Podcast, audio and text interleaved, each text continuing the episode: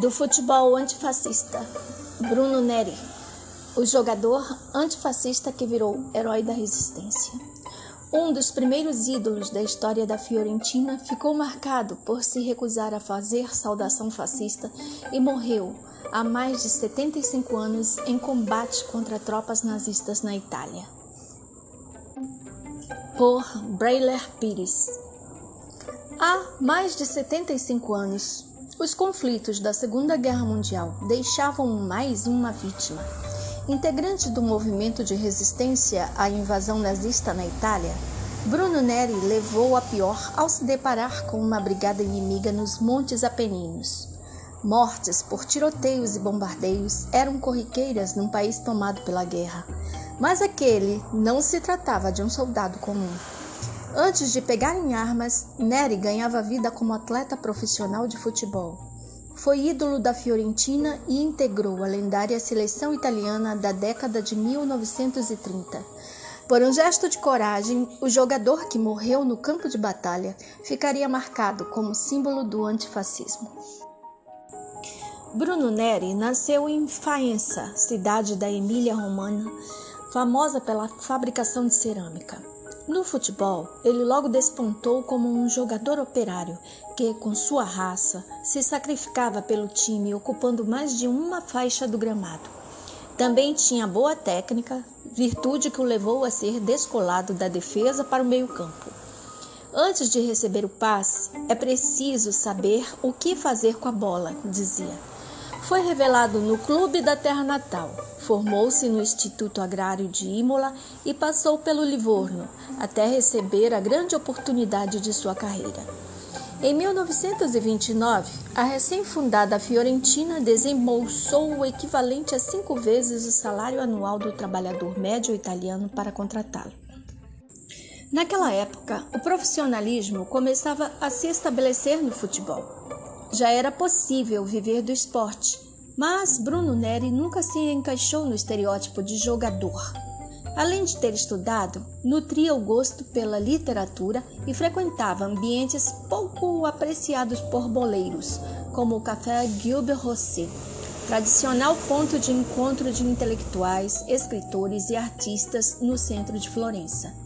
De perfil contestador, desenvolveu uma postura crítica, ainda que discreta, ao cerceamento das liberdades individuais durante o governo de Benito Mussolini, o primeiro-ministro que implementou o regime fascista na Itália.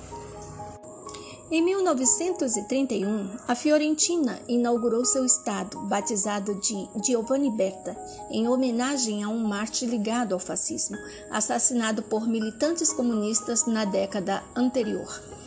Para a abertura do novo campo instalado no berço do Renascimento, a viola marcou o amistoso contra o Admira Viena, da Áustria. Como de praxe nos rituais de jogos sob o comando fascista, os jogadores se perfilaram no grande círculo e esticaram o braço direito para o alto com a mão espalmada.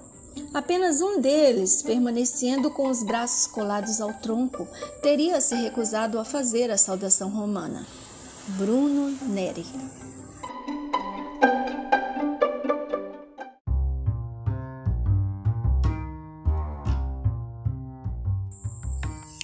Segundo sua biografia, Il Calciatore Partiano, escrita em italiano por Massimo Novelli, o jogador já demonstrava tendências antifascistas desde o início da carreira, mas nunca havia tornado pública a insatisfação com o regime de Mussolini.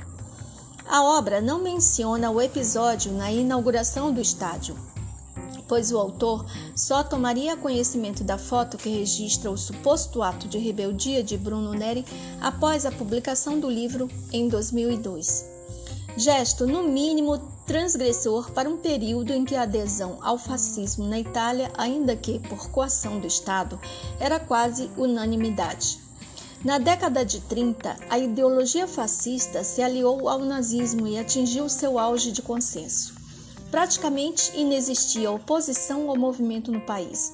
Não era fácil se apresentar como um inimigo do fascismo, explica o italiano Fábio Gentili, professor de Ciências Políticas na Universidade Federal do Ceará. É bem provável que o status de ídolo de uma torcida tenha servido como proteção a ele. Mesmo assim, ignorar a saudação romana se trata de uma atitude muito corajosa para aquele tempo. Neri havia acabado de ser campeão da segunda divisão italiana. Como um dos atletas que mais jogou na campanha, conduziu a Fiorentina à Série A pela primeira vez. Porém, só foi convocado para a seleção em 1936, quando já defendia o Lucchese. Disputou apenas três jogos pela Azurra, que com craques do naipe de Piola e Giuseppe Meazza se consagrava como a melhor equipe do mundo. Enquanto a Itália conquistou duas Copas do Mundo e uma Olimpíada, feitos utilizados pelo regime fascista como propaganda nacionalista, o sentimento de inconformidade aflorava ainda mais em Bruno Neri. Bruno Neri chegou à Fiorentina em 1931. Comandado por vários técnicos húngaros desde a sua estreia no Clube Atlético Faenza, ele se indigna com a perseguição do governo aos estrangeiros. Viu dois treinadores do time de sua cidade serem demitidos depois da intervenção fascista na administração dos clubes. No Torino, trabalhou novamente com Erno Erbstein, que o havia treinado no Lucchese. Em 1938, o fascismo impõe as leis raciais que forçaram o técnico de origem judaica a deixar o país. Pouco tempo depois, Bruno Neri, acometido por uma série de lesões, pendura as chuteiras aos 30 anos.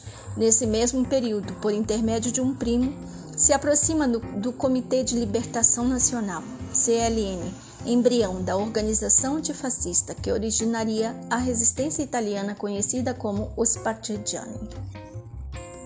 A essa altura, a Segunda Guerra Mundial já havia eclodido. Mussolini acabou deposto pela monarquia e a Itália lutava para barrar a ocupação de seu território pelo exército de Adolf Hitler. Foi quando Bruno Neri se incorporou oficialmente à luta armada popular. A composição social da resistência era muito heterogênea, afirma Fábio Gentili.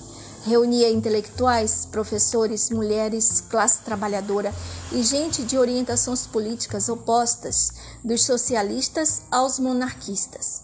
Com a crise do regime em meio à guerra, a população começou a enxergar que o fascismo tinha levado a Itália ao fracasso. Movido pela revolta represada por quase duas décadas contra o domínio fascista, Bruno Neri voltou à Faenza no início dos anos 40 e retomou as atividades como jogador no time que o revelara.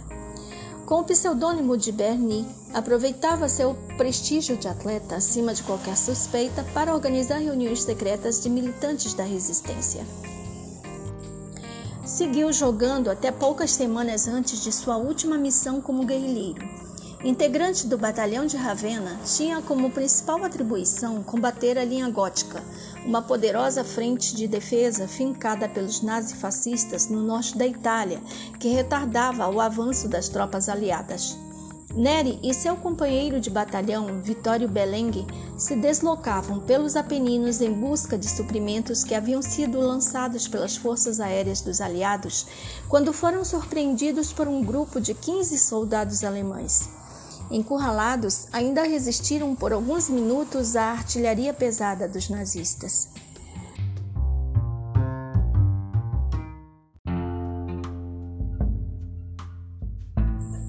Após o fim da guerra e a queda definitiva do fascismo na Itália, o estádio da Fiorentina, onde o jogador combatente viveu seu ponto alto como atleta, foi rebatizado para retirar a reverência ao notório militante fascista, em sua cidade, o estádio do Faenza passou a se chamar Bruno Neri, eternizado em uma lápide na antiga casa que serviu de abrigo para vários líderes da resistência. Comandante partidiano morto em combate no dia 10 de julho de 1944.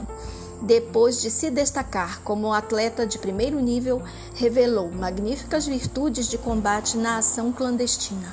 Um grande exemplo para as futuras gerações.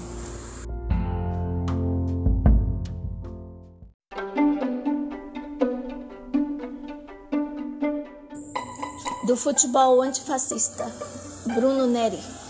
o jogador antifascista que virou herói da resistência.